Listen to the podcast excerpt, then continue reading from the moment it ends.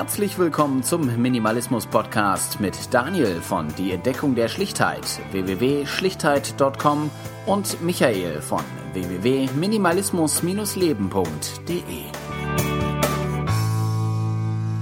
Herzlich willkommen zur 20. Episode des Minimalismus Podcasts. Heute ähm, reden Daniel und ich nicht nur alleine, sondern wir haben einen Gast dabei und zwar ist das Patrick Hund. Ja, herzlich willkommen, Patrick. Ja, hallo ihr beiden. Hallo Patrick. Ja, äh, Patrick, wir haben dich eingeladen, äh, weil wir mal generell über das Thema Ernährung sprechen wollten. Ähm, das ist ein Thema, was wir eigentlich schon sehr, sehr lange angehen wollten. Aber wir sind beide, äh, weder Michael noch ich, wir wirklich die, die Spezialisten für den ganzen Bereich. Ich mit meiner eigentlich schlechten Ernährung und ja, habe mir jetzt nicht zugetraut, da äh, irgendwie was zu erklären und anderen Leuten zu raten. Deswegen ähm, bin ich, äh, beziehungsweise ich bin froh, dann äh, über deine Seite mal gestoßen zu sein, Healthy Habits. Und da sprichst du auch so ein bisschen über Ernährung, hast ein Buch geschrieben dazu. Äh, vielleicht stellst du dich einfach mal vor und erzählst so ein bisschen, wo du herkommst und äh, wie du dazu gekommen bist. Ja, das mache ich ganz gerne. Also ich habe eine relativ lange Historie mittlerweile mit Ernährung. Also ich habe mich auch lange, lange Zeit sehr ungesund ernährt äh, war die größte Zeit meines Lebens eigentlich dick, äh, schwer übergewichtig. Also ich, ich habe mal in der schlimmsten Zeit bis zu 150 Kilogramm gewogen. Mhm. Das war vor ähm, etwa fünf Jahren. Und da habe ich dann irgendwann den, den Hebel umgelegt und meine äh, Ernährung noch nicht umgestellt, sondern ich bin erstmal auf eine radikale Diät gegangen, also eigentlich so, wie man es nicht machen soll. Äh, habe heftig abgenommen, ca. 60 Kilogramm in einem Dreivierteljahr. Mhm und habe dann hinterher jahrelang immer wieder Probleme damit gehabt, das Gewicht zu halten. Das ging so langsam wieder hoch und ich hatte Angst, dass es, dass ich wieder da ankomme, wo ich schon mal gewesen bin. Nicht bei extremem Übergewicht, was ja einfach unschön anzusehen ist und natürlich auch richtig ungesund ist. Mhm. Hatte zeitweise auch mit Bluthochdruck äh, zu tun. Und habe dann irgendwann vor circa anderthalb Jahren äh, angefangen, meine Ernährung doch mal richtig umzustellen. Also nicht nur immer zu reduzieren, sondern tatsächlich umzustellen auf eine, eine Art und Weise, die ich äh, langfristig durchhalten kann habe mich mit einer guten Freundin äh, lange dazu äh, unterhalten, die gleichzeitig auch an ihrer Ernährung so ein bisschen gearbeitet hat und daraus ist dann äh, irgendwann äh, auch Healthy Habits entstanden, weil wir viele gemeinsame Themen hatten, nicht nur Ernährung, sondern auch wie wir uns, wie wir uns bewegen und wie wir uns emotional wohlfühlen und geistiges Wachstum. Das sind so die vier Säulen, äh, die wir zu einem gesunden Lifestyle sehen und darüber schreiben wir jetzt bei Healthy Habits, wobei Ernährung schon einen großen Raum einnimmt, allein schon, weil ja, weil es in meinem Leben immer einen großen Raum eingenommen hat. Ähm, was war für dich so die Initialzündung, dass du gesagt hast, du musst jetzt abnehmen? War es die Gesundheit oder, ich meine, wenn, wenn du sagst, du hast dann radikal angefangen abzunehmen, dann ist es, muss ja, denke ich mal, irgendwie ein, irgendwie ein Auslöser dafür gegeben haben, oder? Genau. Ähm, ja, die Gesundheit war es gewissermaßen, aber die hätte es ja auch vorher schon sein können. Also mir war ja völlig klar, dass ich ungesund gelebt habe. Äh, und mit 150 Kilo bin ich selbst bei meiner Größe von 1,93 einfach noch viel zu dick gewesen. Ähm, dennoch war es irgendwie die Gesundheit. Ich war gerade auf einer Reise in den USA, äh, allein unterwegs, war, war in New York und äh, Washington und ähm, war dort essen, wie man als Amerikaner eben auch isst, war viel Fastfood essen und in, in meinem Hotel gab es ein Inklusivfrühstück. Das Frühstück bestand äh, hauptsächlich aus Donuts, also es war richtig, richtig pervers süß und ich habe es auch noch gegessen. Ähm, gleichzeitig lief im Fernsehen liefen ständig Talkshows, wo es um Übergewicht und, und um Diabetes ging. Und irgendwann dachte ich, ja, so kann es irgendwie nicht weitergehen, auch so wie ich da gegessen habe. Ich habe richtig extrem dort gegessen. Und habe dann in, in, in meiner Zeit in den USA schon versucht, jetzt mal ein bisschen gesünder zu leben, was gar nicht so leicht ist, ähm, wenn man sich dann die, die Läden ersuchen muss, wo es halbwegs erschwinglich und trotzdem gesund ist. Mhm. Aber in Großstädten geht's dann doch immerhin. Und äh, als ich dann als ich dann zurückkam nach Hause, hatte ich mir unterwegs schon per Amazon eine Personenwaage bestellt, weil ich der Wahrheit mal ins Gesicht sehen wollte. Und als ich äh, zu Hause ankam, habe ich mich draufgestellt, habe gesehen, okay, 150,6 Kilo. Und jetzt geht's los. Also irgendwie hat es die USA in mir ausgelöst, weil ich da schon irgendwie gesehen habe, wo die, wo die Reise hingeht, wenn es nicht, wenn es nicht besser wird. Mhm. Ein Auslöser. Okay. Und du bist dann ähm, von den 150 Kilo mittlerweile runter, ich denke mal weit unter 100 dann auch, ne? Äh, ich bin zeitweise bei 88, 89 mhm. gewesen. Das war so, ähm, das ist das untere Limit. Ähm, dann habe ich aufgehört mit der Diät und habe nach und nach wieder ein bisschen mehr gegessen ähm, und äh, leider auch relativ bald wieder ziemlich äh, ungesund, weil ich eben meine Ernährung nicht richtig umgestellt hatte, sondern immer nur versucht hatte, weniger zu essen als vorher und mhm. äh, wahnsinnig viel Sport zu treiben. Also ich habe mit, ähm, mit, mit Hungern abgenommen und mit äh, wahnsinnig viel äh, Sport. Ich bin fünf, sechs Mal die Woche laufen gewesen, äh, oft bis zu 20 Kilometer, bin halt viele Halbmarathons gelaufen und dachte, irgendwie wird es schon so gehen und trotzdem ist mein Gewicht dann wieder äh, leicht nach oben gegangen. Und ähm, und im Monat war, ich habe das mal runtergerechnet, im Monat waren es nur 250 Gramm oder so, die, das mein, die mein Gewicht wieder hochging. Aber nach drei, vier Jahren sind das dann eben auch 10, 12 Kilogramm, mhm. die ich wieder mehr drauf hatte, war dann schon wieder über der 100 und habe mir dann richtig Sorgen gemacht. Und ähm, dann, das war so die Zeit, wo ich mich mit der, mit der guten Freundin, mit äh, Jasmin unterhalten habe und wir versucht haben, äh, unsere Ernährung äh, umzustellen. Und ähm, das ist dann auch geklappt. Also ich habe dann vor allem das hat dann auch geklappt. Ich habe vor allem auf, auf äh, Zucker fokussiert, habe versucht, meinen Zuckerkonsum zu reduzieren, weil ich schon wusste, dass das mein größtes Laster ist. Ich habe auch früher immer süß gegessen, wahnsinnig viele Süßigkeiten, nur Süßes getrunken und habe da als erstes eingesetzt und das hat dann schon ziemlich gut äh, funktioniert und ohne zu hungern und ohne noch mehr Sport zu machen, ist dann das Gewicht wieder leicht gesunken und irgendwann bin ich dann so bei 93, 94 Kilogramm äh, angekommen ähm, und da hat es sich dann irgendwann eingependelt und damit habe ich mich ganz, ganz wohl gefühlt. Wobei ich sagen muss, dass ich bei den 93, 94 dann auch schon wesentlich mehr Muskelmasse hatte als nach meiner großen Diät. Denn bei einer Diät nimmt man ja auch viel, viel Muskeln ab, mhm. verliert äh, viel Masse. Und äh, die habe ich dann später wieder aufgebaut durch gezielten Kraftsport. Hm. Du hast gesagt, du hast mit dem mit dem Kalorientrinken erstmal so ein bisschen aufgehört. Ich kenne das von mir, dass ähm, dass ich mir relativ schwer tue, äh, Wasser zu trinken. Ich bin das im Moment so ein bisschen am kompensieren mit, mit Tee, also das heißt irgendwie Kräutertee, ein bisschen Früchtetee, irgendwie, dass das Wasser so ein bisschen Geschmack ähm, bekommt noch. Ähm, mhm. Was hättest du da für, für einen konkreten Tipp, wenn man jetzt erstmal gucken will, dass man äh, vielleicht weniger Kalorien trinkt? Ja, also ich denke, Wasser trinken ist das ganz große Ziel. Das war mein mit Abstand größter Hebel, würde ich sagen. Äh, der erste, den ich, den ich angegangen bin, weil ähm, ich, ich glaube, ein Drittel unseres des durchschnittlichen Zuckerkonsums nimmt man so über Getränke auf. Und bei mir war es vielleicht sogar noch mehr, weil ich früher halt viel Eistee und Limonaden und Säfte und so getrunken habe. Und äh, irgendwann bin ich halt radikal auf Wasser umgestiegen, habe aber versucht, das ein bisschen schmackhafter zu machen. Also ich mache eigentlich äh, meistens eine, eine Karaffe fertig, ähm, in der ich äh, in die ich ein bisschen Früchte reinschnittle oder auch Gemüse oder äh, oder auch Ingwer. Und da gibt es ein paar ganz nette Kombinationen. Also meine Lieblingskombination ist eigentlich Ingwer, Minze und Zitrone. Und äh, wenn man das, wenn man das eine Weile stehen lässt, das Wasser, dann schmeckt das auch tatsächlich nach Ingwer, Minze und Zitrone und ist gar nicht mehr so fad wie am Anfang. Und äh, so bin ich ähm, von dem süßen Kram losgekommen und habe mich dann irgendwann an Wasser, an Wasser einfach gewöhnt. Und mittlerweile kann ich auch einfach so ganz normal Leitungswasser trinken, ohne noch irgendwas zuzusetzen. Und das tut mir nicht mehr, damit tue ich mich nicht mehr schwer.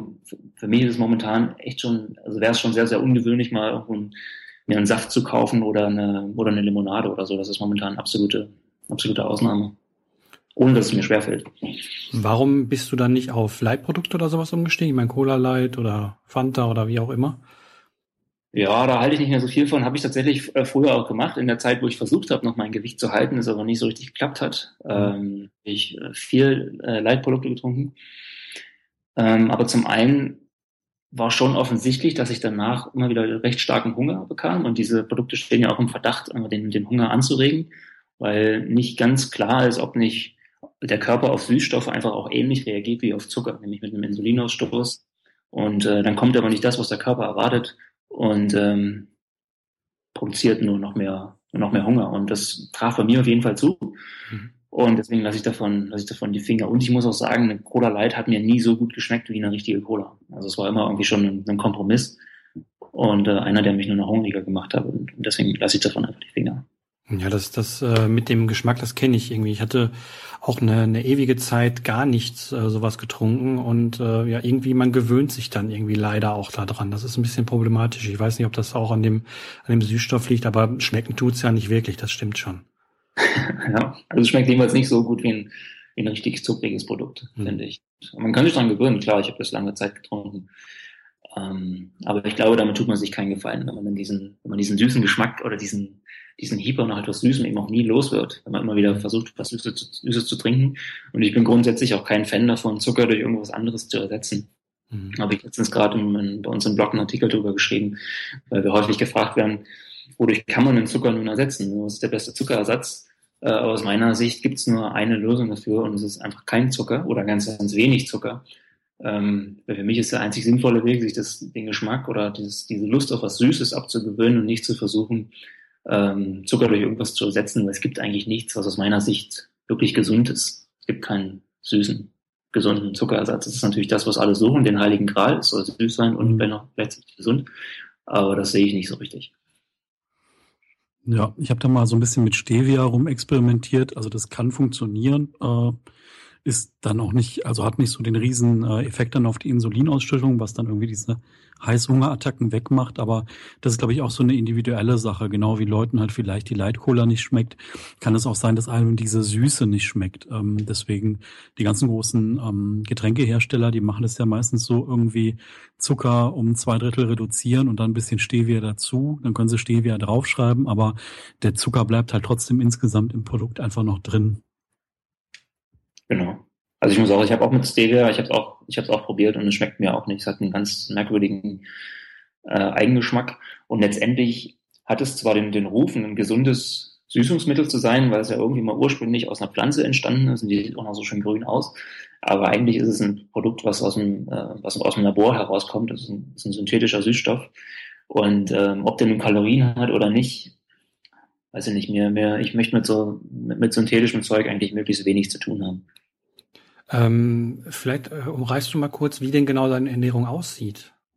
Ja, also ähm, ich habe, wie gesagt, den, den Zucker versucht stark zu reduzieren. Einmal über Getränke, zweitens darüber, keine Süßigkeiten mehr zu essen oder nur noch zu an ganz hohen Feiertagen. Also ich habe eigentlich nichts mehr dergleichen zu Hause. Ich habe ähm, das Süße weitgehend aus meinem Frühstück äh, heraus eliminiert. Das ist ja eigentlich die Mahlzeit des Tages, die, die man am ehesten noch süß äh, so zu sich nimmt.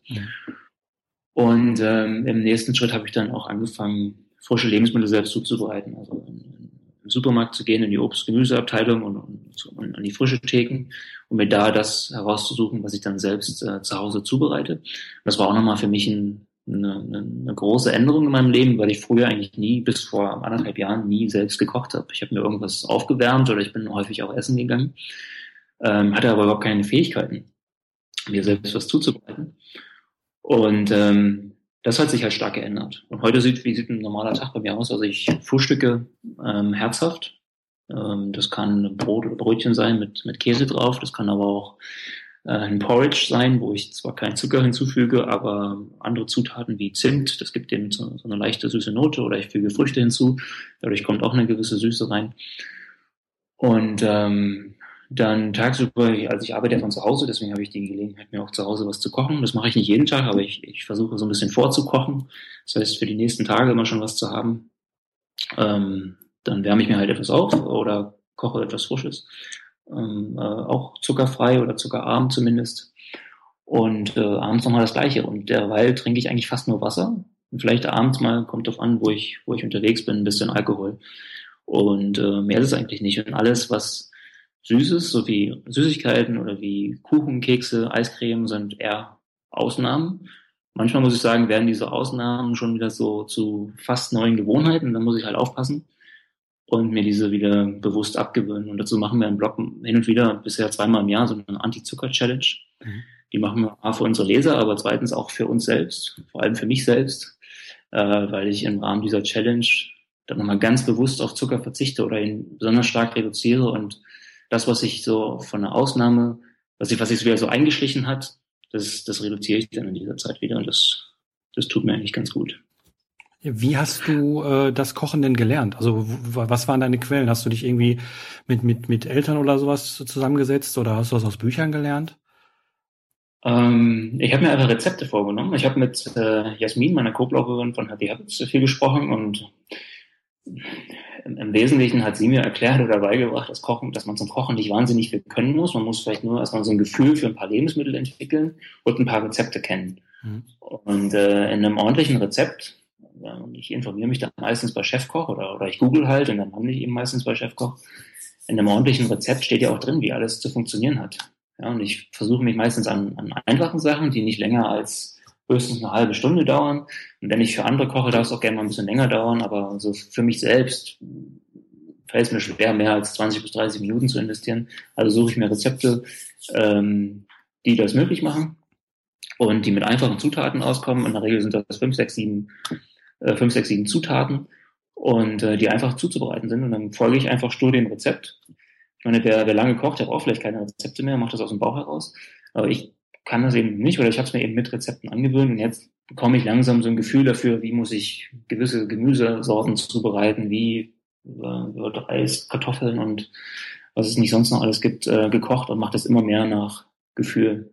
Wie hast du diese einfachen Rezepte gefunden? Weil ich habe auch schon öfter mal, gerade auch bei Chefkoch, irgendwie nach Rezepten gesucht, äh, bin da aber kläglich gescheitert, weil zu einem Gericht dann zehn Rezepte waren, die alle verschieden waren, die teilweise ja Zutaten enthielten, die ich noch nicht mal kannte. Obwohl es ein normales, ich sag mal schon Grundnahrungsmittel oder, oder ein ganz einfaches, ganz einfacher Eintopf beispielsweise ist. Und ich habe mich da echt extrem schwer getan, da vernünftige Rezepte zu finden, die ich da auch nachgucken konnte. Das, das stimmt schon. Ähm, also die, die ersten Rezepte habe ich äh, ehrlicherweise von Jasmin bekommen. Das, das war schon mal ein guter Start. Die hatte sie schon ausprobiert. Und wir haben die, wir haben eine gemeinsame Evernote-Datei, in der wir neue Rezepte hin und wieder mal teilen. Wenn wir was gekocht haben, machen wir ein Foto davon und schicken das Rezept dazu, so dass der andere es auch mal ausprobieren kann. Und das heißt dann im Prinzip schon, dass es alltagstauglich. Und ansonsten habe ich, wenn ich äh, Lust hatte auf einen auf ein gewisses äh, Gemüse oder wenn ich einfach gar nicht weiß, was ich machen soll, denke mir, ich mache jetzt irgendwas mal mit Brokkoli, dann gehe ich halt zu Chefkoch und suche nach Brokkoli und dann kommt halt zum Beispiel eine Brokkoli-Cremesuppe raus. Mhm. Und da mag es dann schon ein paar Optionen geben. Ich suche mir dann die, die besonders gut bewertet sind und äh, schaue dann eben auch nach, nach Zutaten und nehme die Rezepte, die die ja, wenigsten verrückten Zutaten äh, enthalten. Und wenn doch mal eins dabei ist, was ich noch nie gehört habe oder von dem ich weiß, ich, äh, ich würde diese Zutat wahrscheinlich so schnell nicht wiederverwenden, dann lasse ich die auch einfach weg. Also mhm. das ist auch Teil des Kochens, dann improvisieren zu können. Das traue ich mir aber auch erst zu, seitdem ich äh, ein bisschen was ausprobiert habe und weiß, okay, auch wenn ich jetzt eine von sieben, acht Zutaten weglasse, schmeckt es immer noch äh, ziemlich gut. Und äh, so mit der Zeit gewinne ich halt das Vertrauen dazu. Also ich kann dir euch oder gern auch ein paar Rezepte schicken oder wir stellen die in die Show, in die Show Notes oder so. Das finde ich für Ja, gerne. Einsteiger. Das, ja, also wir haben unsere Evernote-Listen, an denen ich mich immer wieder bediene. Da habe ich jetzt mittlerweile so um die 20 Rezepte drauf für Frühstück, für Mittagessen, Abendessen und, und Desserts, an denen ich mich immer wieder bediene und hin und wieder kommt mal was Neues hinzu. Wobei ich mir auch, weil ich schon zugeben muss, es fällt mir auch schwer, mich zu motivieren, jetzt noch mich hinzusetzen und wieder mal was Neues zu suchen. Äh, das ist schon immer mal wieder eine, eine Herausforderung. Leichter fällt es mir mit dem, was ich schon habe. Und wenn man noch nichts hat, dann ist natürlich der Einstieg schwer. Ähm, also das ist ja richtig klasse, dass du da den Einstieg geschafft hast und dass du wirklich deinen dein Turnaround dann auch final geschafft hast. Ähm, was viele Leute ja einfach erleben ist, ähm, sie fangen an, sei es mit einer Diät, sei es mit einer Ernährungsumstellung und irgendwann, also sind am Anfang motiviert, man kennt das irgendwie von den Neujahrsvorsätzen. Und irgendwann kommt so dieser Punkt, dann kommt so diese erste Ausnahme. Also irgendwie das Fastfood-Restaurant, äh, der Geburtstag, wo es Sahnetorte gibt und äh, XY. Und dann ist bei ganz vielen im Kopf einfach so dieser Moment, okay, jetzt habe ich hier einen Fehler gemacht und dann kommt irgendwann der zweite Fehler und dann äh, kann man es irgendwie gleich aufgeben. Äh, man verurteilt sich dann meistens immer selber dafür, was man da gerade getan hat und kommt dann immer irgendwann in diesem Modus, jetzt ist es auch wieder egal ähm, rein. Was würdest du sagen, wenn man jetzt irgendwie sich vorgenommen hat, etwas zu ändern und ist auf einem guten Weg und dann kommen halt diese, diese Momente, wo man dann mal schwach ist. Wie geht man damit um, dass man trotzdem dabei bleibt? Na, grundsätzlich würde ich sagen, also ich kenne diesen Spruch, es ist jetzt auch egal, aber eigentlich ist es ja nie egal. Es geht immer um deine um deine Gesundheit und um, um, um eine Gewohnheit, die du etablieren möchtest. Und am Ende hängt alles an Gewohnheiten, was wir immer wieder praktizieren und wiederholen. Es fällt halt, da fällt es leichter, dabei zu bleiben. Und äh, ich finde ein, zwei Ausnahmen grundsätzlich nicht schlimm und äh, es fällt mir dann eigentlich auch nicht schwer, wieder in, in, meinen, in meinen Trott äh, reinzukommen. Aber letztendlich muss man schon sagen, alles ist, hängt von Routinen ab. Und ich versuche, ähm, ja, möglichst viele Routinen eben zu entwickeln. Und ähm, das fällt dann am leichtesten, denke ich, wenn man eine Ernährung, äh, eine Ernährungsweise praktiziert, die nicht mit Zwang und Reduktion und Hungern und so verbunden ist. Deswegen glaube ich heute, dass man, wenn man abnehmen möchte, äh, dass die Ernährung, die man während der Diät durchzieht, auch die Ernährung sein muss, mit der man sein Gewicht halten will am Ende.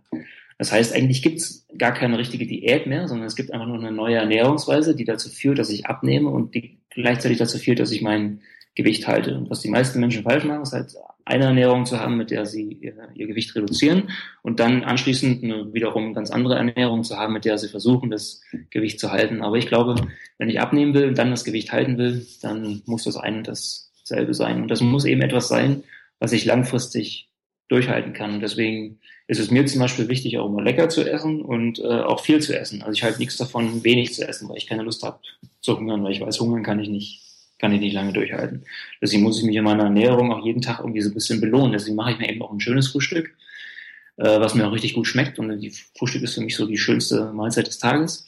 Und deswegen gönne ich mir auch mal äh, selbst ein Dessert, was ich irgendwie ausprobiert habe weil es irgendwie auch Spaß machen muss zu essen. Wenn es keinen Spaß macht, dann glaube ich, ähm, werde ich nichts lange durchhalten. Denn ich bin irgendwie so ein, so ein Genießer-Mensch. Also mir ist Essen halt einfach total wichtig und es wird sich wahrscheinlich in diesem Leben auch nicht mehr, nicht mehr ändern. Wir sind ja der Minimalismus-Podcast und Essen soll ja auch eigentlich nicht kompliziert sein in unserer Vorstellung. Wie äh, kann man das am besten zusammenbringen? Also wie kann man sich am besten einfach und äh, gesund ernähren? Mhm. Also ich glaube, Ernährung wird eigentlich dann kompliziert, wenn wir viele industriell verarbeitete Produkte essen. Ähm, also ich weiß ja, Minimalisten sind, ähm, äh, mögen den Überfluss nicht so gern und ich, da, da zähle ich mich auch dazu. Also ich möchte auch mit diesem Überfluss, den es gibt in der, in der Gesellschaft an sich und auch äh, in der Ernährungswissenschaft und äh, in der Lebensmittelindustrie, diesen möchte ich einfach irgendwie loslassen und loswerden. Ich möchte mehr Klarheit haben in meiner in meiner Ernährung.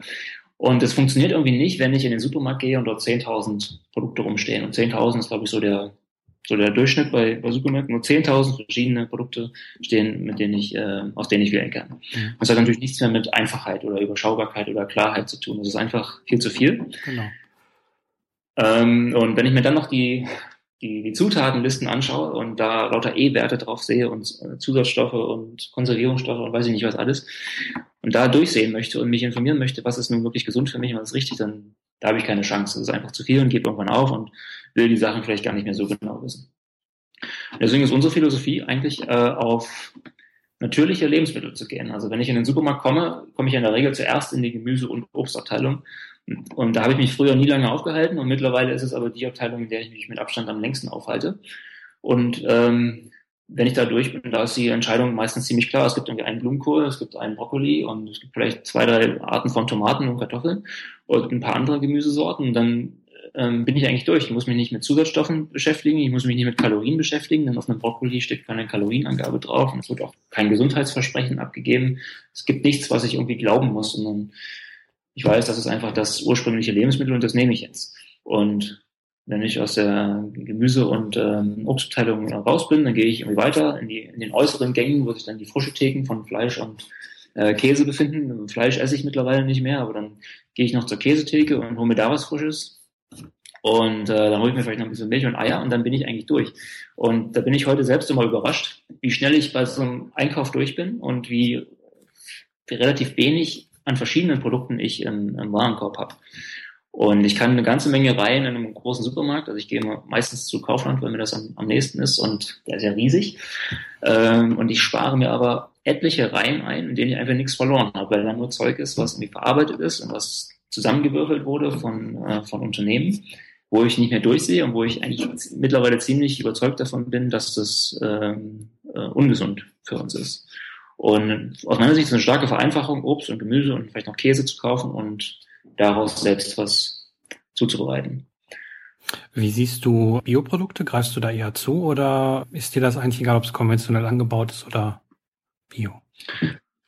Äh, da muss ich ehrlich sagen, gucke ich nicht so genau hin, weil ich an dieses Bio-Label nicht so sehr glaube. Also ich kaufe Bio-Eier, mhm. ähm, aber dann hört es auch schon fast auf. Bei allem anderen gucke ich nicht so, gucke ich nicht so genau hin. Ja, ich, es wird ja mal Panik gemacht mit, oh, da sind so viele Pestizide drauf und, und ja, deswegen habe ich das mal interessiert, ob das äh, ausschlaggebend ist oder ob du einfach dann sagst, nee, das ist so vernachlässigbar, dass man das gar nicht beachten sollte oder unbedingt muss, um sich das noch äh, schwieriger zu machen im Endeffekt. Naja, das ist einfach, das ist ein Thema, muss ich ehrlich sagen, das kann ich nicht so genau beurteilen, wie mhm. dramatisch das jetzt wirklich ist. Für mich macht's, macht diese Betrachtung alles wieder so ein bisschen komplizierter und ich hätte es gerne so ein bisschen unkompliziert. Äh, deswegen ist das ein Thema, was ich so ein bisschen ausklammere und ich glaube auch einfach nicht so richtig an dieses Bio-Label, weil so richtig viel sagt das eigentlich nicht aus. Mhm. Äh, was ich noch mache, außer in Supermärkte zu gehen, ich versuche Obst und Gemüse gern bei einem kleineren Obst- und Gemüsehändler zu kaufen, habe ich ja auch ein, zwei in der Nähe, wo ich ganz gern hingehe. Das ist gern ein Stück teurer. Äh, aber dafür habe ich das Gefühl, also dafür ist die Qualität da besser. Also schmeckt besser und es festigt besser auch nicht. Ich habe das Gefühl, dass dieser Obst- und Gemüsehändler das auf dem Großmarkt, wo immer er sein, äh, seine, seine Zutaten, äh, sein, sein Zeug herbekommt, besser auswählt. Und ich gehe manchmal auf den Wochenmarkt, äh, weil also mir, dadurch, dass ich zu Hause arbeite, habe ich ja unter der Woche Zeit und kaufe da mal ganz gern ein, äh, auf, gerade im Sommer dann eben auch von lokalen Bauern. Da habe ich ein besseres Gefühl dabei, aber so richtig einschätzen kann ich auch nicht, ob die mit Pestiziden arbeiten oder nicht. Isst du kein Fleisch aus, aus ernährungstechnischen Gründen oder aus, ja, wie sagt man? Ethisch-moralisch. Ethischen, genau, ethisch-moralischen Gründen. Äh, ich habe letztens mal bei uns im Blog geschrieben, äh, da hatte ich mal über das, Veget das Thema Vegetarismus geschrieben und habe gesagt, eigentlich weiß ich selbst gar nicht so ganz genau, warum ich ähm, auf, auf Fleisch verzichte. Ich muss sagen, ich fühle mich einfach ein bisschen besser dabei. Also ich fühle mich geistig, emotional ein bisschen besser dabei, wenn ich, wenn ich auf Fleisch verzichte, weil ich eben weiß, wie es größtenteils hergestellt wird. Und äh, nun könnte, könnte ich sagen, naja, vielleicht könnte ich ja Fleisch aus Bioanbau essen oder wenn ich ganz genau weiß, von welchen Bauern es kommt, aber das macht mir das Leben auch wieder so ein bisschen komplizierter. Also so macht zum Beispiel Jasmin, die isst äh, immer dann Fleisch, wenn sie es von, von einem regionalen Bauern aus der Region bekommt, wo sie weiß, das Tier ist gut aufgewachsen und hat auch einen guten Tod, äh, sofern man halt einen guten Tod haben kann. Ähm, aber für mich ist das einfach so wieder so eine kleine Verkomplizierung, deswegen äh, verzichte ich einfach ganz. Und ich habe ein paar Bücher zu dem Thema gelesen, unter anderem China Study, mhm. äh, was schon augenöffnend war. Das Buch ist nicht ganz unumstritten, muss ich dazu sagen. Ähm, aber der Autor macht ziemlich überzeugend klar, dass tierische Produkte ähm, doch ziemlich ungesund sein sollen für uns. Äh, sowohl uns, äh, sowohl für Übergewicht sorgen, als auch für wahnsinnig viele von diesen Volkskrankheiten, unter denen immer mehr Menschen leiden. das fand ich schon ziemlich überzeugend und habe dann das recht gesagt, okay, auf Fleisch verzichte ich ganz. Und ähm, Milchprodukte fahre ich zumindest zurück, aber da konnte ich mich noch nicht ganz überwinden, damit davon zu lassen. Hm. Du hast gesagt, in der Anfangszeit bist du viel gelaufen, hast also viel, ich sag mal, viel Cardio gemacht, ähm, Ausdauer im, im weitesten Sinne. Würdest du das heute anders machen? Also sprich, ähm, mehr Richtung Krafttraining oder das irgendwie besser kombinieren oder ein bisschen anders machen? Oder was würdest du jemand ähm, empfehlen, wenn es so um den Aspekt Sport geht bei der ganzen Sache? Ja, also ich mache es heute auch tatsächlich anders.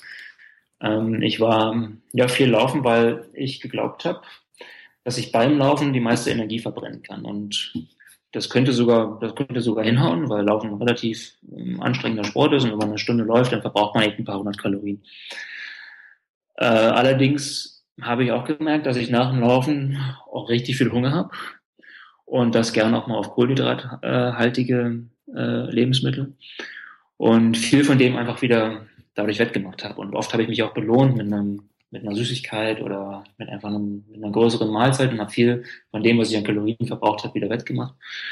Und habe dann später irgendwann gemerkt oder auch aus Büchern gelernt, dass es eigentlich sinnvoller wäre, ein bisschen mehr Muskelmasse aufzubauen. Und beim Laufen baue ich nicht wahnsinnig viele Muskeln auf, eigentlich gar nichts. Im Zweifel bilden sich die Muskeln noch zurück, weil Laufen ein relativ, naja, also es ist ein relativ einfacher Sport. Es ist die Bewegung ist eigentlich immer wieder die gleiche, wenn ich jetzt nicht gerade Intervallläufe mache oder Berge hoch und runter laufe, sondern einfach nur so langsam vor mich hin jogge geradeaus, dann beanspruche ich nicht wahnsinnig viele Muskeln.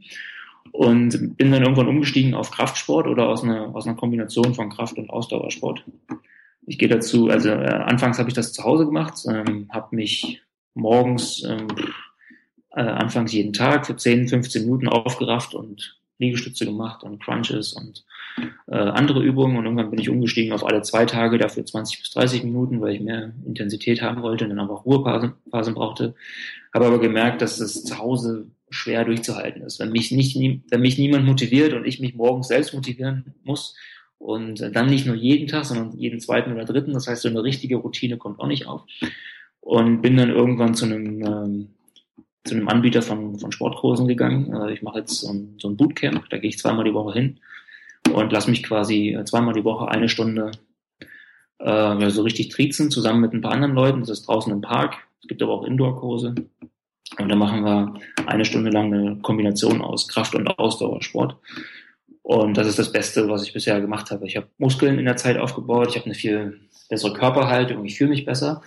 Und ähm, gleichzeitig ist meine Kondition, glaube ich, auch wesentlich besser geworden als, als äh, bei jedem Laufversuch bisher, weil das Training äh, in kurzen Intervallen viel, viel anspruchsvoller ist. Es gibt ja dann äh, noch einen dritten Aspekt, also es, also Gesundheit gibt es ja drei Aspekte. Das eine ist die Ernährung, das andere ist die Bewegung. Was ich finde auch immer noch ein wichtiger Aspekt ist, der oft vernachlässigt äh, wird, ist einfach Entspannung. Also ähm, das heißt, äh, zu schauen, habe ich vielleicht Stress, äh, der reduziert werden muss oder vielleicht aktiv irgendwas machen, was Entspannung fördert. Also egal ob das jetzt autogenes Training ist oder sowas wie Yoga oder Tai Chi oder was in der Richtung. Ähm, hast du da in dieser Richtung auch schon Erfahrungen gemacht? Ja, ich habe es noch mit Entspannungsübungen versucht mhm. oder äh, Anfängermeditation, wenn man so will. Und ich bin auch mal vorüber zu ein paar Yogakursen gegangen oder zu einem Kurs mehrere Male hingegangen. Äh, habe mit dem Yoga aber wieder aufgehört, weil das jetzt mit meinem, mit meinem Bootcamp und dem wöchentlichen Fußballspielen, was ich noch mache, äh, kollidiert. Und mir reicht jetzt auch einfach dreimal die Woche äh, Sport zu machen. Und bei der Meditation oder den Entspannungsübungen bin ich einfach nicht dran geblieben. Ich habe das mhm. zwei, drei, vier Monate lang versucht, ähm, ist aber einfach nicht so richtig zur Gewohnheit geworden. Ich musste mich immer wieder dazu überwinden und dann hat es auch meiner Sicht auch einfach keinen Sinn. Was mich aber persönlich sehr entspannt ist Lesen. Also ich lese ziemlich viel, so im Durchschnitt mindestens ein Buch in der Woche. Und ähm, da komme ich ganz gut aus, den, aus dem Gedankenkarussell raus und aus dem Alltag raus, wenn ich mich in ein Buch vertiefen kann, sowohl Belletristik als auch ein, ein Ratgeberbuch oder so. Aber das ist für mich die beste Entspannung. Ja, dann hast du ja indirekt einmal diesen, diesen äh, Entspannungseffekt, dass das Gehirn irgendwie runterfährt und du brauchst natürlich auch ein bisschen Pause, wenn du da so Vollgas gibst mit dem Bootcamp. Der Körper irgendwie, der Muskel wächst ja in der Zeit, wo du nichts tust. Ne? Genau. Und so viel tue ich eigentlich auch gar nicht. Ich mache weniger Sport als, äh, als in der Zeit, wo ich, wo mein Gewicht wieder gestiegen ist. Also ähm, im Schnitt dreimal die Woche. Also einmal Fußball spielen, zweimal Bootcamp. Das ist, ähm, wenn man den Sport zusammenrechnet, sind das äh, dreieinhalb Stunden in der Woche. Also wahnsinnig viel ist das eigentlich nicht. Und dann versuche ich aber auch ähm, im Alltag noch ein bisschen mehr Bewegung reinzubekommen. Gerade dadurch, dass ich ja im Homeoffice arbeite, äh, muss ich mich schon mal selbst ein bisschen dazu zwingen und dazu bringen, auch mal rauszukommen und äh, ein bisschen mehr spazieren zu gehen oder Fahrrad zu fahren. Und ähm, deswegen, ich gehe manchmal einfach durch den Park oder ich fahre eigentlich auch überall mit dem Fahrrad hin und bringe so noch ein bisschen Bewegung in den Alltag rein. Und ich, ich habe mich mal so ein bisschen mit, mit Schrittezählen beschäftigt, hatte mir vor einem Jahr mal einen Schrittzähler gekauft und habe gemerkt, okay, wenn ich zu Hause bin äh, und nur in meiner Wohnung so ein bisschen rumlaufe, da kommt nicht viel zusammen. Da sind wir vielleicht bei 1000 bis 1500 Schritte am Tag und nach dem, was ich so gelesen habe, ähm, gehen viele Leute, die, in, die einem Bürojob nachgehen und mit dem Auto zur Arbeit fahren, kommen die auf vielleicht zwei bis 3.000 Schritte am Tag. Und es ist einfach wahnsinnig wenig. Wenn ich dann mal rausgehe und immer nur zu meinem Bäcker gehe morgens, dann bin ich hin und zurück schon bei 1200 bis 1300 Schritten. Und äh, da kann man sich vorstellen, dass zweieinhalbtausend oder so, die einen Bürojobber ähm, schafft, nicht, nicht wirklich viel ist. Und so habe ich eine Zeit lang mal versucht, immer so auf 10.000 Schritte im, im, Schritt im Schnitt zu kommen und habe mittlerweile ein ganz gutes Gefühl dafür entwickelt, was, ähm, was, was viel Bewegung ist oder was, was zu wenig Bewegung ist. Und wenn ich das Gefühl habe, ich bewege mich zu wenig, dann gehe ich ganz bewusst raus. Und das ist natürlich auch wieder entspannt. Ich versuche da nicht nur durch die Straßen zu laufen, sondern tatsächlich auch äh, durch Parks oder mal zum, zum See zu fahren und da ein bisschen herumzulaufen. Denn Natur entspannt mich eigentlich auch mal ziemlich gut. Ich hätte dann noch eine Frage, die mich auch sehr persönlich interessiert. Und zwar, was mache ich, wenn ich diese ganzen, in Anführungszeichen, gesunden Lebensmittel, über die wir jetzt auch gesprochen haben, nicht wirklich mag, beziehungsweise nur sehr, sehr wenige mag. Also ich äh, würde mal behaupten, dass ich, dass ich meinen Geschmack äh, schon sehr an fettiges Essen und ja, salziges beziehungsweise süßes gewöhnt hat. Und wenn ich jetzt Gemüse esse, muss es entweder schon sehr intensiv schmecken, sowas wie Grünkohl oder sowas. Mhm. Oder ja, es sind irgendwelche, irgendwelche Sachen, die ich dann noch äh, mit Gewürzen irgendwie strecke. Aber äh, viele Sachen, ja, die mag ich einfach gar nicht. Wie, wie komme ich da hin, diese Sachen dann trotzdem zu essen, beziehungsweise äh, ja mehr davon zu essen? Sind sie dir zu fad oder ekeln sie dich an oder was, was ist das eigentliche Problem? Ähm, ja, ich weiß nicht, also teilweise die Konsistenzen finde ich ein bisschen komisch wie, wie manche Sachen sind. Und äh, was bei mir immer noch so ein bisschen mit der, bei der, bei der ganzen Sache mit reinspielt, ist, dass ich relativ schnell, wenn, wenn ich äh, eher gesunde Sachen gegessen habe, äh, relativ schnell wieder Hunger bekomme. Das ist so, äh, wenn ich beispielsweise einen Riesenteller Grünkohl esse, bin ich danach satt, aber nach zwei Stunden habe ich schon wieder so einen Kohldampf. Oder ich, ich weiß nicht, ob es ob's, ob's Hunger ist oder ob es eine, äh, ja, ob es Verdauung ist, weil ich merke, dass, dass wenn ich Gesundes esse, dass meine, dass mein Magen bzw. mein Darm sich ganz anders bewegt und, und ganz anders äh, verdaut, als wenn es irgendwie schlechte Nahrungsmittel sind. Und ich glaube, dass ich das als Hunger interpretiere. Ist ein bisschen, ein bisschen tricky, aber ähm, ich würde gerne davon wegkommen und ich würde gerne mehr, mehr gesunde Sachen essen. Aber ja, ich, ich krieg's irgendwie nicht hin. Mhm. Also es kann schon gut sein, dass das Hunger ist, denn gerade so grüne Lebensmittel, ähm, Kohl und Salate, die haben halt auch eine extrem geringe Energiedichte. Davon muss man schon eine ganze Menge essen, um überhaupt erstmal satt zu werden und das hält tatsächlich nicht lange vor. Mhm. Äh, also ich habe auch in, in, in mehreren Büchern dazu gelesen, dass es dann einfach, wenn man sich richtig gesund ernährt und das Gesündeste, was man essen kann, sind tatsächlich das grünes Gemüse, dann müsste man eigentlich fünf, sechs Mal am Tag ordentlich essen. Mhm. Und, eine, eine, eine großartig andere Lösung wird es da, glaube ich, nicht geben, außer dann eben die ganz gesunden Lebensmittel zu ein bisschen, durch ein bisschen weniger äh, gesunde Lebensmittel zu ersetzen. Ich esse ja auch nicht nur grünes Zeug. Ich ähm, strecke in Anführungsstrichen mein Essen ja dann auch mit kohlenhydratlastigen äh, Essen, also zum Beispiel mit, mit Reis, Kartoffeln, Süßkartoffeln, äh, Pasta. Es ist nicht so, dass ich das alles nicht esse. Ich versuche es nur möglichst frisch, möglichst frisch zu machen und selbst äh, zuzubereiten. Und dann werde ich in der Regel auch satt und ich esse tatsächlich auch relativ große Portionen, ähm, weil ich mir das noch bewusst bin, dass ich relativ schnell wieder Hunger bekomme, wenn ich etwas esse, was nicht Energiedichte hat. Und ich versuche halt Sachen zu essen, die durchaus auch ein bisschen fetter äh, sein können. Äh, das ist dann in der Regel aber vielleicht kein tierisches Fett, sondern ich manchmal reichere ich Essen. Es kommt aber auch auf die Rezepte an, zum Beispiel mit äh, Erdnussmus an, also äh, Erdnussbutter, die mhm. auch ziemlich hohen äh, Fettgehalt hat, aber sowas macht dann eben auch satt. Oder eben Sachen, die viele Ballaststoffe haben was auch mhm. viele Gemüse sind oder eben Nüsse oder, ähm, ja, oder auch Trockenfrüchte und so. Was das nicht schmecken angeht, also die Erfahrung habe ich nicht so gemacht, weil bei uns war es schon so, dass ich, dass das früher in, in, in, meinem Elternhaus schon auch ganz gut gekocht wurde. Deswegen äh, bin ich auch Gemüse und so einfach gewöhnt. Es war für mich nie ein Problem, das, das zu essen. Ähm, ich versuche aber dann tatsächlich auch, das nicht zu fad zu machen, sondern äh, mit Gewürzen zu arbeiten, ob das jetzt Muskatnuss ist oder oder Zimt oder eben auch ein Erdnussmus dazuzufügen oder mit Kokos anzureichern. Ich, äh, oder eben die Süßkartoffel zu nehmen anstatt der, anstatt der Kartoffel, weil die mir vielleicht einfach ein bisschen äh, besser schmeckt, dadurch, also, dadurch, dass eben ein bisschen Süße drin ist. Und äh, ich suche mir die Rezepte schon so ein bisschen aus, dass die so ein bisschen Finesse haben und ich nicht einfach nur, was ich, Mischgemüse äh, warm mache und das versuche, ähm, ja, das versuchen wir hinterzuwirken. Wie lange dauert es denn, bis sich so der Geschmack äh, von den ganzen Lebensmitteln, ich sag mal, entwöhnt hat? Von den ganzen fettigen, salzigen, süßen? Weil das, ich habe immer gelesen oder gehört, dass, dass sich das auch verändert. Ja, das verändert sich mit Sicherheit, aber ich kann, ich kann beim besten Willen nicht sagen, wie lange das dauert. Also ich hatte dann schon im letzten Jahr eine sehr, sehr hohe Motivation, dadurch, dass ich mich auch mit, äh, mit Jasmin ausgetauscht habe und dann auch angefangen habe, mal für Freunde zu kochen und die einzuladen und dann war meine Motivation, frisch zu kochen und mir was ein bisschen auch raffiniertes, äh, nicht auszudenken, aber an, an Rezepten eben zu suchen, äh, war meine Motivation ziemlich hoch, das zu machen und immer eine, gute Lösung zu finden, die mir selbst schmeckt und mit der ich mich auch selbst, äh, selbst belohne. Und äh, ich glaube, grundsätzlich ist schon mal alles leichter, wenn jemand hast, der, der irgendwie mitzieht. Und ähm, ich lebe ja auch in einem äh, Single-Haushalt, insofern zieht hier erstmal schon mal niemand mit, aber ich habe mich halt immer wieder mit Freunden austauschen können und äh, die auch mal bekochen können. Das hat schon ziemlich gut geholfen. Ähm, und deshalb war das für mich jetzt nicht so ein großes Thema, wie lange es dauert, mir, mir einen anderen Geschmack äh, an, anzugewöhnen. Mhm. Okay.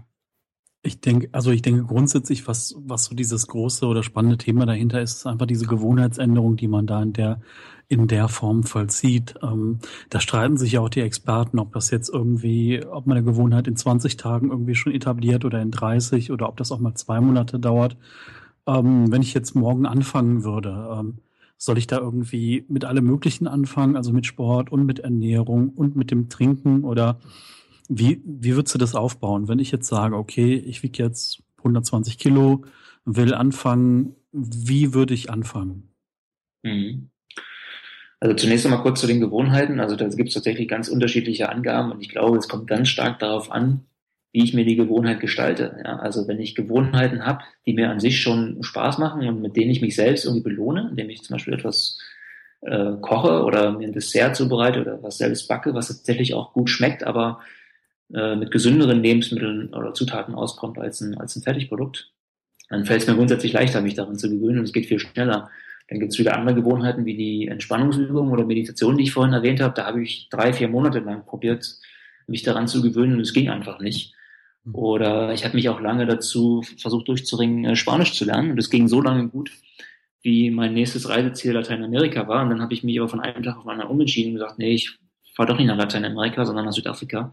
Und habe von einem Tag auf den anderen auch aufgehört mit Spanisch.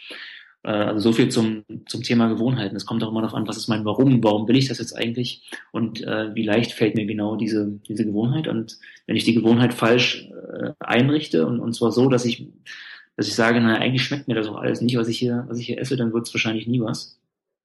Und ähm, also ich würde so anfangen heute, ähm, dass ich mir, dass ich mir zunächst einmal aufschreibe, was ist der Status quo, was, was esse ich jetzt gerade und was ist davon vielleicht ungesund und was kann ich davon vielleicht am leichtesten ersetzen.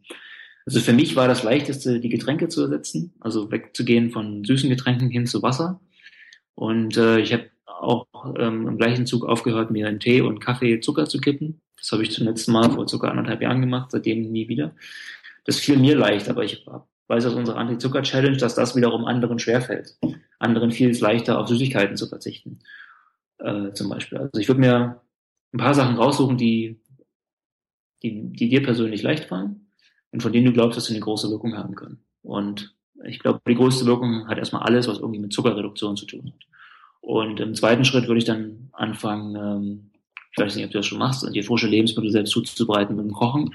Und das fällt alles viel, viel leichter, wenn man vorausplant. Habe ich zum Beispiel auch selbst gemerkt. Mir fällt es immer noch schwer zu kochen, wenn ich eigentlich keinen Plan habe. Ja, wenn ich irgendwie nach Hause komme, weil ich doch mal unterwegs war und mir denke, ja, was koche ich denn jetzt heute? Dann ist es eigentlich auch schon viel zu spät, weil ich dann merke, dann habe ich eigentlich nichts richtig da oder ich habe keine Idee oder ich habe keine Lust.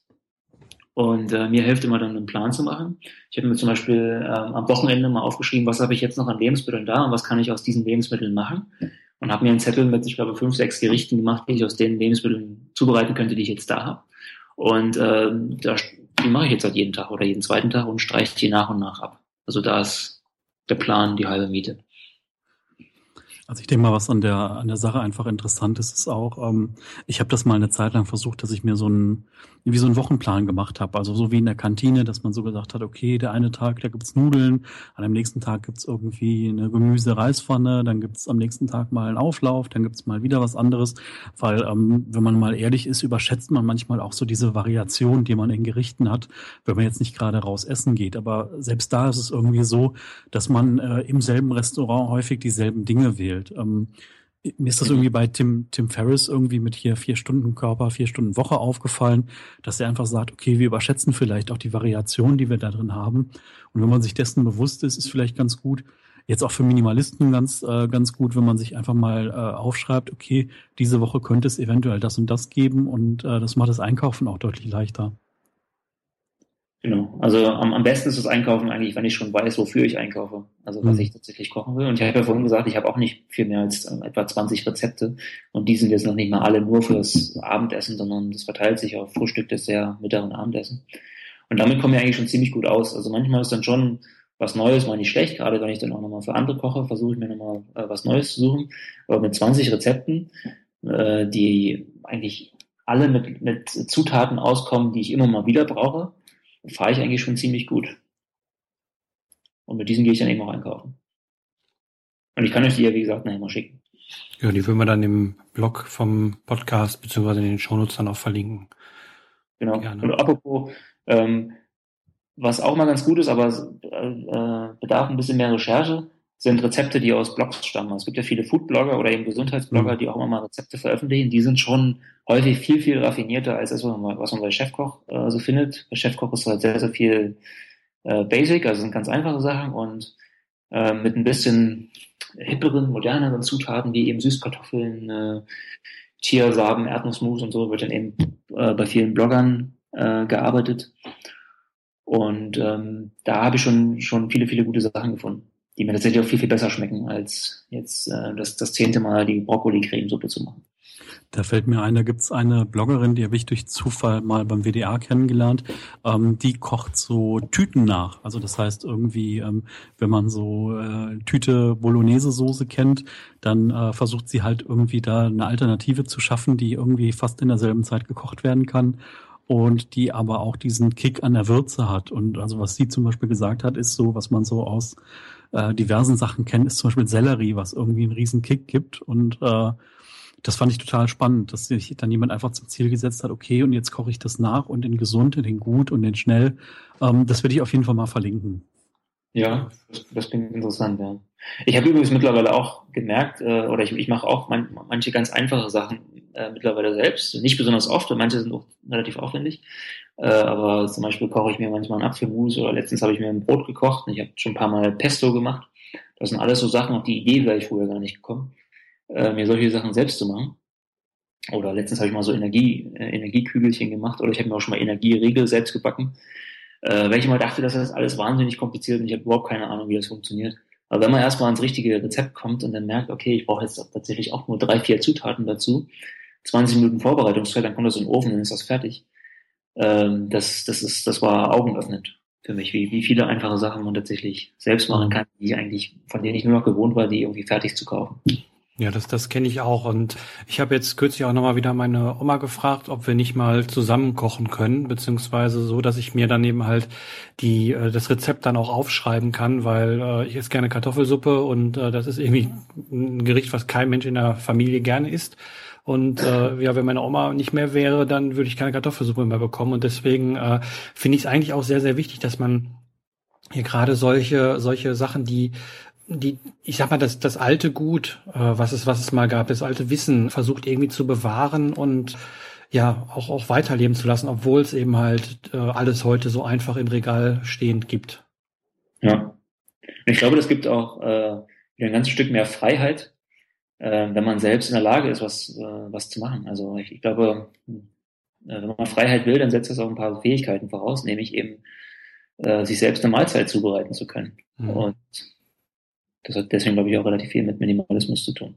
Nicht mehr abhängig zu sein von irgendwelchen Dingen, die im Regal stehen. Ja, und wenn ich also, darüber nachdenke, wie viele Gerichte ich jetzt wirklich kochen könnte, also die kann ich, glaube ich, an beiden Händen abzählen. Das ist nicht wirklich viel. Das ist eigentlich schon traurig. Ja, wir sind schon mal zehn, da, bis zu zehn. Da kommst du schon mal ein paar Tage mit hin immerhin. Ja, gut, klar, aber äh, ja, es ist, wie gesagt, schade, dass so, so ein Wissen äh, verloren geht. Beziehungsweise, dass das ja, äh, klar, gibt Kochshows ohne Ende, die, die geguckt werden im Fernsehen und Kochbücher gehen auch sehr gut, aber äh, irgendwie so meine, meine Wahrnehmung ist irgendwie eine andere. Das, das, ja, es wird ab und zu mal gekocht, aber jetzt nicht irgendwie regelmäßig.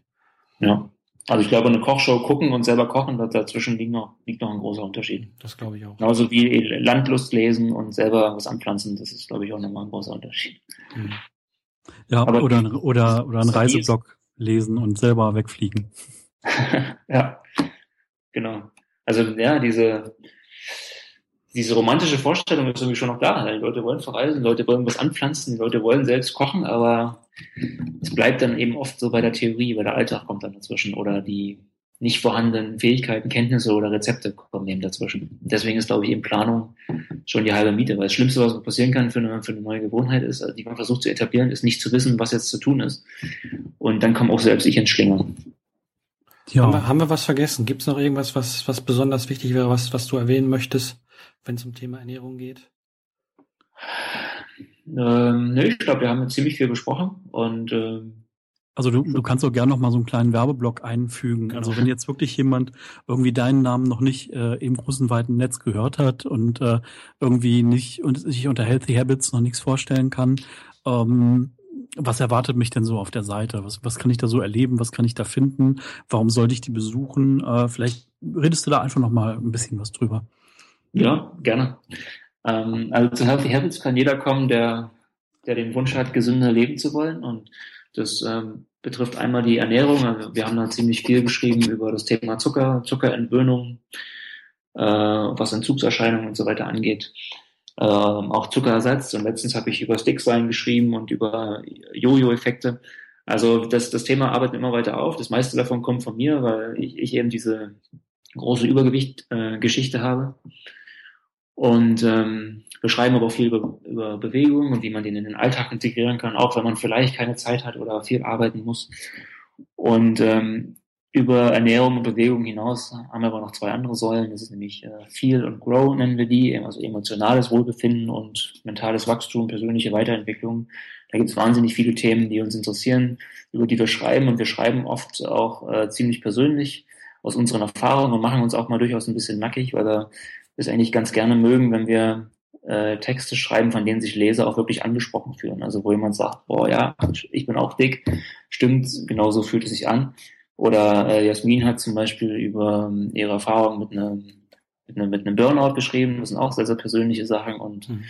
äh, da haben sich auch viele Leser sehr, sehr persönlich ähm, angesprochen gefühlt und bauen dann eben auch so eine, so eine Verbindung zu uns auf und, und äh, bleiben auch bei uns. Ich glaube, wir haben ziemlich viele Stammleser mittlerweile. Also sind jetzt seit ungefähr einem Jahr, ein Jahr am Start und äh, sind ziemlich zu, zufrieden damit, wie es läuft. Und haben dann ein ziemlich breites Themenspektrum, aber alles dreht sich irgendwie um einen, um einen gesunden Lifestyle.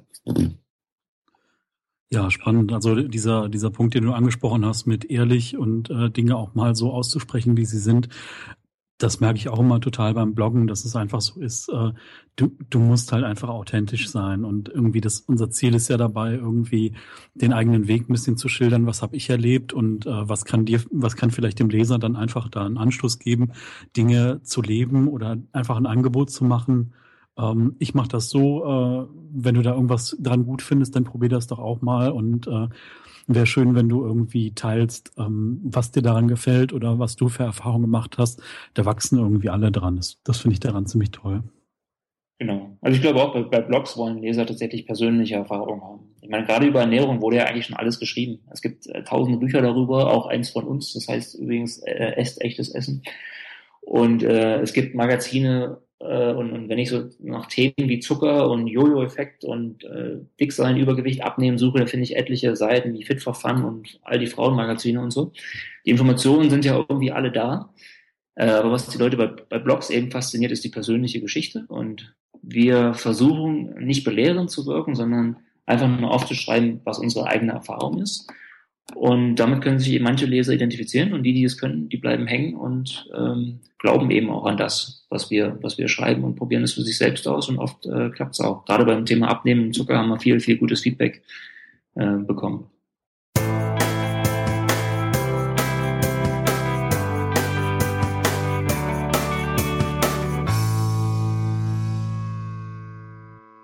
Dann würde ich sagen, kommen wir zu unserer letzten Kategorie, die wir immer haben. Ich weiß nicht, ob du auch mitmachen möchtest, falls du irgendwie was vor kurzem aussortiert hast oder weggeworfen hast, ausgemistet hast. Äh, kannst du das gerne einmal vorstellen? Das machen wir nämlich immer am Ende. Was ich ausgemistet habe? Genau. Was so als letztes äh, den Weg äh, weggefunden hat von dir. Ähm, ich glaube, das war mein iPhone. Oh. Ich, Ja, das müsste mein iPhone gewesen sein, weil ich hatte noch ein iPhone 4, also es hatte schon ein paar Jahre auf dem Buckel. Und es wurde immer langsamer und irgendwann hatte ich das Gefühl, ich brauche jetzt mal ein neues Handy, aber wollte nicht nochmal 800 Euro investieren. Mhm. Und habe mir dann eine andere Marke gekauft, die weit günstiger war. Und dann gab es ja letztens in Leipzig so einen Spendenaufruf, dass äh, die hier ankommenden Flüchtlinge äh, Smartphones ganz gut gebrauchen könnten.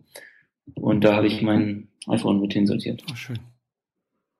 Ja, super. Ähm, das ist total lustig, dass du iPhone sagst, weil das jetzt ähm, auch was ist, was bei mir in den nächsten zwei Wochen rausfliegt. Ich habe ein 5S iPhone und äh, bei mir war jetzt einfach der Punkt, dass ich gesagt habe, okay, ähm, ich möchte da irgendwie auch nochmal raus aus diesem, aus diesem Apple-Kosmos und bei mir fliegt jetzt irgendwie ähm, das iPhone raus und der Apple TV und der Mac wird wahrscheinlich auch rausfliegen.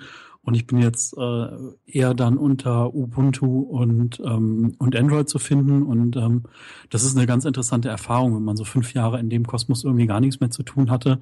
Und das war früher eher so ein bisschen mehr rudimentär, dann äh, hat sich da extrem viel getan. Ähm, also das sind so Dinge, die jetzt bei mir rausgegangen sind. Noch ein paar Gläser, ähm, ich habe hier wahnsinnig viel an, an Gläsern und Sachen gehabt. Äh, das ist jetzt rausgegangen noch ein bisschen. Also so, ich bin noch 20 Gläser losgeworden, die man so klassisch für Partys noch im Keller stehen hatte. Aber Ja, die Zeiten sind vorbei, dass hier über 20 Leute zu einer Party äh, vorbeigekommen sind. Äh, für 10 Leute ist immer noch genug da und im Zweifelsfall, wenn man sagt, äh, bring dir dein eigenes Glas mit, dann äh, dürfte das auch eigentlich gar kein Problem sein. Was, was war es bei dir, Daniel? Ähm, ja, bei mir war es eher virtueller Natur, was ich losgelassen habe. Und zwar bin ich mal äh, gestern meine gesamten Wunschlisten beziehungsweise gesamten äh, ja, Medienkonsumgeräte sozusagen durchgegangen und habe einfach alles gelöscht, was ich irgendwie nicht mehr haben wollte und habe mich da auf äh, ganz, ganz wenig runtergeschraubt, weil ja, ich kennt man von mir, habe ich schon oft drüber geredet, dass ich da manchmal mich so ein bisschen äh, ja irgendwie im Hamsterrad fühle und äh, irgendwie meinen nicht nachzukommen mit den ganzen Sachen, die man lesen, hören, gucken, spielen will. Und äh, da habe ich irgendwie gar keinen Bock mehr drauf gehabt und habe gesagt, so jetzt wird einfach die ganze Liste gelöscht und weg ist sie. Und äh, wenn irgendwas da drauf war, was ich nochmal wirklich irgendwie haben möchte, dann wird mich das schon irgendwie wiederfinden oder ich werde mich dran erinnern. Und genauso habe ich es beim, beim, beim E-Book-Reader gemacht. Äh, da habe ich nur noch zwei Bücher drauf. Äh, mehr möchte ich da auch nicht drauf haben. Also die Sachen, die gelesen werden, sind da drauf und dann der Rest kann weg. Damit fühle ich mich eigentlich ganz gut. Du löscht also alles runter, was du schon gelesen hast? Äh, das sowieso. Das sowieso. Also ich habe alles äh, in der Cloud liegen, was ich irgendwie mal gelesen habe. Ähm, also könnte ich da relativ schnell wieder drankommen. Mhm. Ähm, kann man eigentlich bei, bei Amazon direkt, äh, also bekommt man so eine eigene E-Mail-Adresse, da schickt man das Buch dann hin, wenn man es sich da gekauft hat. Ja, dann, dann ist es da eben halt auch gespeichert. Man kommt auch relativ schnell wieder dran, wenn man es haben will. Aber äh, auf dem Gerät selber äh, möchte ich auch nicht irgendwie so eine Art Leseliste oder sowas anlegen, sondern ich möchte ein, vielleicht zwei Bücher da drauf haben. Die sind dann meist noch zu verschiedenen Themen. Ja, der Rest äh, soll dann weg. Und wenn ich dann irgendwie was Neues haben möchte, dann kann ich es mir dann draufladen aber äh, gesammelt äh, wer, also sammeln möchte ich nicht. Das ist mir jetzt aufgefallen. Ich habe mir mal so eine so eine E-Book Flatrate bei so einem Anbieter geshoppt und war da eigentlich auch ziemlich begeistert, wie viel von meiner Wunschliste äh, die da in digitaler Form äh, in diesem Flatrate-Preis drin hatten. Äh, das hatte dann aber den Nachteil, dass ich da mir eine Liste angelegt habe, auf der irgendwie relativ schnell irgendwie 50, 60 Bücher gelandet sind. Und äh, da habe ich mir dann gesagt, das kann nicht nicht sein, habe die Liste dann einmal komplett wieder gelöscht, weil äh, das, das, das macht mich einfach wahnsinnig, wenn ich dann sehe, okay, äh, jetzt liest du Buch eins von 50, die du noch lesen möchtest und das geht einfach gar nicht. Und äh, deswegen habe ich es einfach gelöscht und äh, habe jetzt ein Buch, was ich darüber lese und das, das reicht mir. Hm.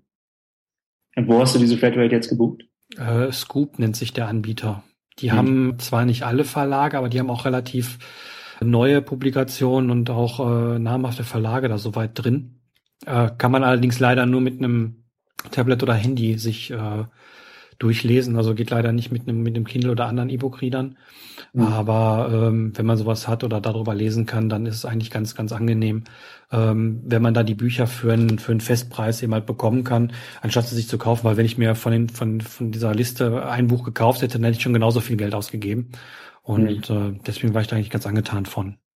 Wobei auch immer diese, diese ganzen Flatrate-Geschichten haben ja mal genau den Nachteil, den ich beschrieben habe, dass die alle irgendwelche äh, ja, Leselisten oder, oder Anschaulisten oder sowas bereitstellen und die sind einfach immer viel zu lang, beziehungsweise äh, da sind viel zu viele Titel drauf, die man eigentlich gar nicht schauen kann oder wo man, wo ich persönlich auch nicht die Zeit aufbringen möchte, mir das einfach alles anzuschauen, obwohl ich es irgendwie interessant finde.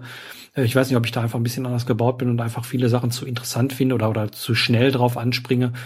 Aber ja, das, das finde ich, finde ich als Nachteil bei diesen ganzen Flatrate-Angeboten, weil man hat eben halt auch dieses Gefühl, man muss jetzt konsumieren. Man hat da jetzt die 10 Euro reingeworfen und äh, da muss ich auch so viel wie möglich damit äh, da rausholen und ja, nee, also das, das finde ich ein bisschen schwierig, deswegen äh, bin ich davon ein bisschen weggekommen und ich habe auch äh, wieder angefangen, mehr äh, Papierbücher zu lesen.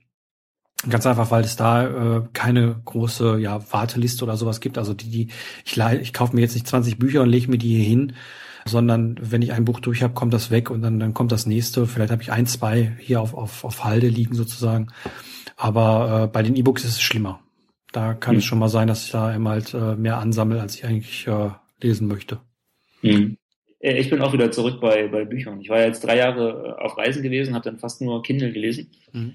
Und jetzt genieße ich es so, mal wieder richtiges Papierbuch zu lesen. Und ähm, ich habe aber jetzt tatsächlich das, was du eben beschrieben hast, mit, mit E-Books habe ich auch mit physischen Büchern. Ich habe auch eine Leseliste und die steht auf meinem Regal. Mhm. Und die hat schon lange nicht mehr weniger als zehn Bücher äh, betragen. Ähm, das heißt, ich habe immer so zwischen 10 und 15 äh, Büchern auf meinem Regal stehen, die ich irgendwie nach und nach lese. Und es gibt einfach immer so viel Neues, was ich gerne lesen möchte. Ja, genau. Das ist das Problem. Also ich habe es eben halt über eine, eine Wunschliste, äh, die ich pflege, gelöst. Und äh, da landet dann aber viel zu viel drauf, weil man liest ein Sachbuch. In dem einen Sachbuch werden wieder fünf andere Bücher zitiert. Man guckt sich genau. die Sachen an und denkt, boah, ist das interessant. Ja, das möchte ich mir vielleicht auch mal angucken. Schon ist es auf der Liste. Und äh, ja, meine Liste war, glaube ich, irgendwie 50, 60 Bücher lang. Und äh, deswegen habe ich einfach gesagt, die Liste wird gelöscht und dann war sie weg. Ich weiß nicht mehr, was da drauf war. Wenn ich es irgendwie noch weiß, dann ist es gut, weil dann wird es eines der nächsten Bücher sein, die ich lese.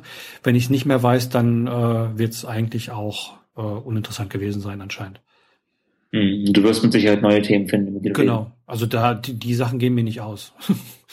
das kann ich mir nicht vorstellen. Ja, also bei den Büchern, das kenne ich. Äh, wir waren jetzt am Wochenende, waren wir in Münster und da gibt's auch einen kleinen öffentlichen Bücherschrank und ähm, was ich da immer ganz nett finde, ist, ja, man weiß irgendwie nie, was kommt. Das ist wie so ein, ja, wie so ein Flohmarkt. Ähm, du guckst einfach mal durch äh, und irgend, entweder springt dich irgendwas an und du nimmst halt ein Buch raus oder man geht irgendwie mit der Absicht hin, drei Bücher loszuwerden und hat die dabei und nur vielleicht dann eins wieder mit. Ähm, das finde ich eigentlich auch ganz schön. Dann springt einen irgendwas an oder man sieht ein Buch, was man mal vor zehn Jahren gelesen hat und sagt, ach komm, das nehme ich jetzt nochmal mit und stellt es dann aber in ein paar Wochen wieder zurück, wenn ich es gelesen habe.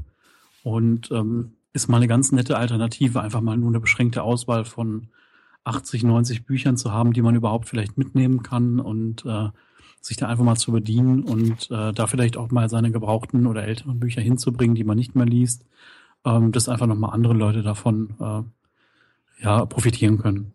Mhm. Ja, also Bücher werden bei mir definitiv nicht weggeschmissen. Also die, entweder verkaufe ich sie oder verschenke sie, je nachdem, was, was gerade irgendwie sinniger ist. Ich, ich sammle aber auch keine Bücher mehr. Ich habe irgendwie die meisten Bücher, die ich irgendwie interessant und gut fand, die habe ich mittlerweile als als E-Book mir nochmal nachgekauft, um einfach sie äh, ja zu besitzen und äh, jederzeit lesen zu können, wenn ich Lust drauf habe. Aber nicht mehr die physisch hier im Regal stehen haben muss. Eigentlich habe ich jetzt hier vielleicht eine Handvoll, vielleicht zehn Bücher, die, die ich irgendwie behalten möchte. Ansonsten, äh, das, was hier noch rumfliegt, wird irgendwann mal gelesen oder ist gerade dabei. Mhm. Ja. Ja, da sind wir doch wieder am Ende. Ja, schön, dass du da bist, äh, da warst, Patrick. Äh, war sehr interessant, das Gespräch. Und äh, ich denke mal, wir haben nicht nur uns ein bisschen mehr Motivation geholt, sondern auch vielen Hörern mal ein bisschen Feuer und unter Mittag gemacht sozusagen und da mal wieder Lust drauf gemacht, wenn wir wieder anzupacken und ein bisschen, ein bisschen anders zu ernähren.